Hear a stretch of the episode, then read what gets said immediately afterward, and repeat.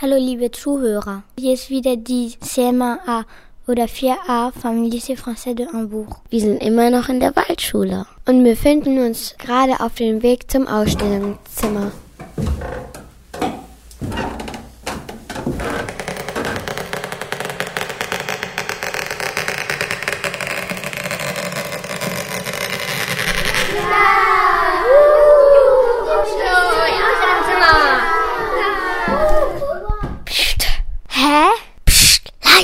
Wieso das denn? Das sind doch schlafende Tiere. Wir dürfen sie nicht wecken. Ich hab Angst. Nicht anfassen. Nachher wachen sie auf. Ach Quatsch. Blödsinn. Das sind doch nur ausgestopfte Tiere. Ach so.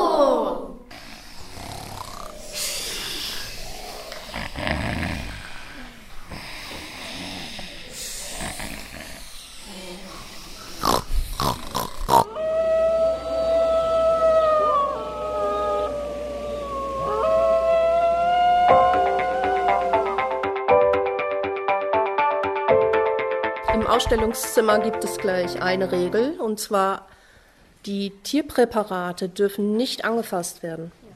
Also alles, was wie ein ganzes Tier aussieht, dürft ihr nicht anfassen. Aber wenn da ein Fell liegt oder etwas anderes davor liegt, das dürft ihr dann gerne mal berühren, anfassen.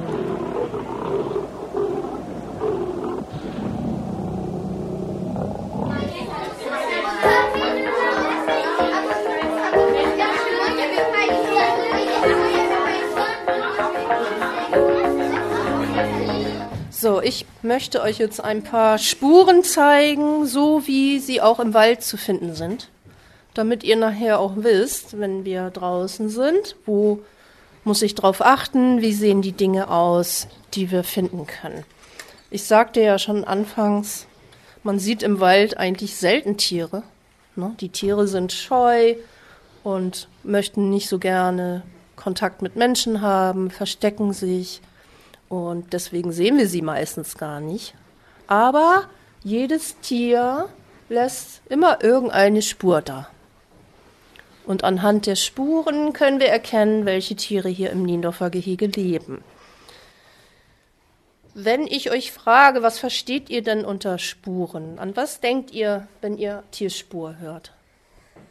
Fußspuren? Das ist immer das Erste, was man denkt, ne? Die Fußspuren, das sind die Spuren der Tiere. Wenn ich jetzt aber sage, alles, was die Tiere uns im Wald hinterlassen, sind Spuren, was könnte dann da noch zugehören? Außer Fußspuren.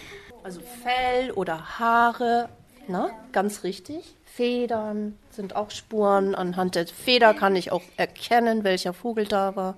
Kot und da kommen wir mal zu einem Fachausdruck, wie der Jäger das nennt. Der sagt nicht Kot oder Scheiße, sondern der sagt Losung. Auch die Fußspur hat einen anderen, einen anderen Namen. Und zwar nennt sich eine Fußspur von Tieren Trittsiegel. Also auf dem Waldboden Löcher, das wissen wir ja jetzt. Welches Tier ist das dann meistens? Genau, Mäuse. Ne? Das sieht man eben oft. Kaninchenbau findet man eher selten, aber man sieht auch oft Löcher in Baumstämmen. Wer hat denn da dann vielleicht irgendwas gemacht, gearbeitet, gebaut? Genau, der Specht, ne? Der klopft die Löcher in die Baumstämme und baut sich dort eine Nisthöhle. Ne, der lebt da auch nicht zwingend drin, sondern das ist dafür für seinen Nachwuchs, wenn er Eier legt, dann kommen die in diese Baumhöhle rein. Aber jetzt ab in den Wald.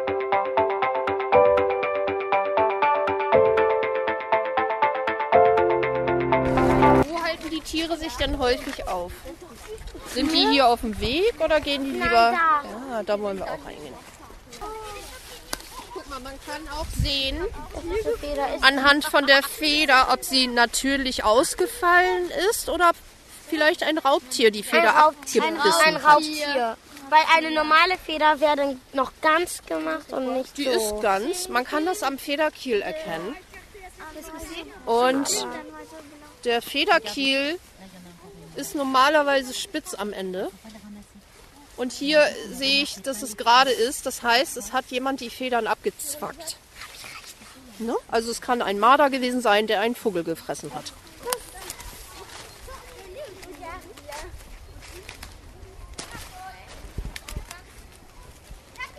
Hier da ist irgendwas.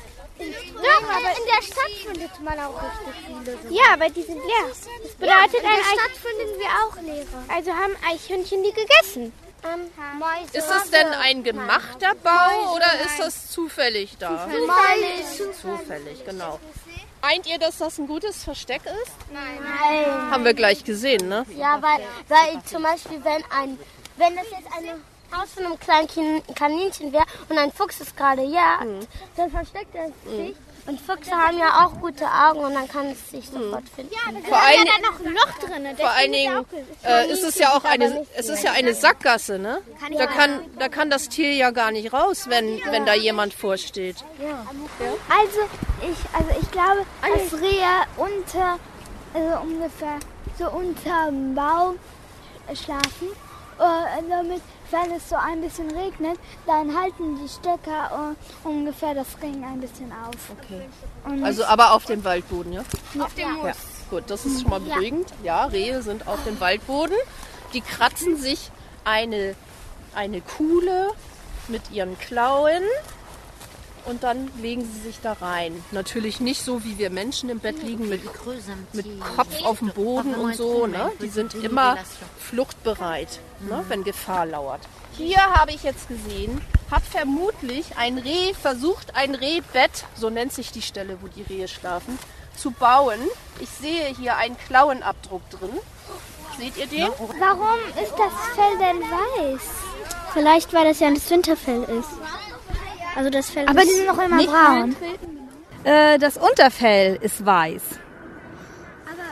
Unter dem Deckfell ist weißes Unterfell und das sieht man da, weil das ganz feine Härchen sind und die schuppern sie ab, wenn sie sich da, die kuscheln sich da richtig mit ihrem Popo rein, um sich rein zu drehen, wie so ein Hund so ein bisschen. Also unter das braune Fell ja. gibt's weißes Fell. Genau.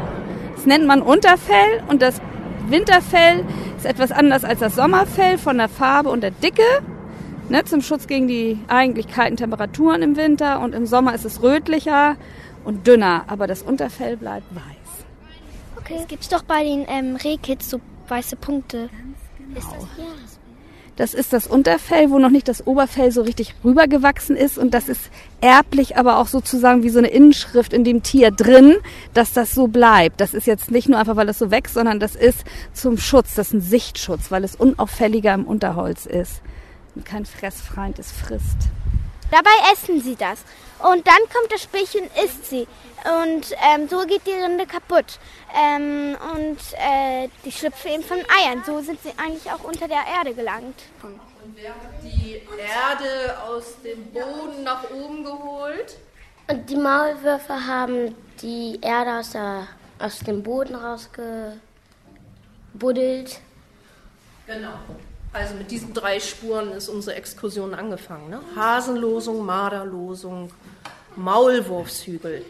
Dann sind wir in das Unterholz gegangen. Was haben wir denn da gesehen und ge entdeckt? Wir haben ähm, so äh, Rehbette gesehen. Ja, Rehbetten, genau. Wo da auch Spuren, so Pfotenabdrücke waren von den Reh und ha Haare vom Reh. Genau. Die, die Fußspur vom Reh Ne? Das Trittsiegel macht das Reh mit den Klauen. Ähm, Im Wald haben wir ganz viele kleine Löcher gefunden und ähm, wir glauben oder wissen, dass da ähm, kleine Mäuse waren, die ähm, ähm, ihre Nester gebuddelt haben. Und ja, die sind unter der Erde. Und wir haben eine Sache gelernt, dass ba die Baumhöhlen also natürlich sind und nicht von den Tieren gebaut werden, dass es ganz viele unterschiedliche Pilze gibt. Wir haben auch ähm, Bäume gesehen, wo, wo zum Beispiel von dem Specht kleine Löcher ge, ange, ge, gepickt wurden. Und wir haben auch Fußspuren von einem Reh auf Bäumen gesehen, die etwas verschwommen waren. Und wir haben auch noch eine Lo ich habe noch ein wir haben noch eine Losung von einem Hund gefunden, die ganz schön groß war.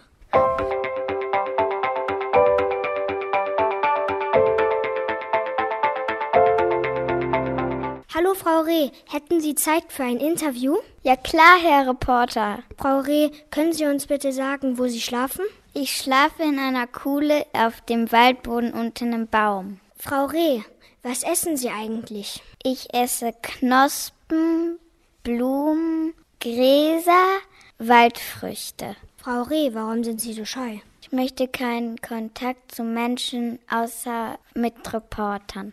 Frau Reh, vielen Dank für dieses Interview. Bitte. Mehr Natur! Mehr Natur! Mehr Natur! Schulschluss in der Waldschule. Merci d'avoir écouté notre émission sur la Waldschule. Vielen Dank für Ihre Aufmerksamkeit. Большое спасибо, что вы слушали наше радио. Thank you very much. Küssenem, eine Sendung von der CMA für Radio LFH.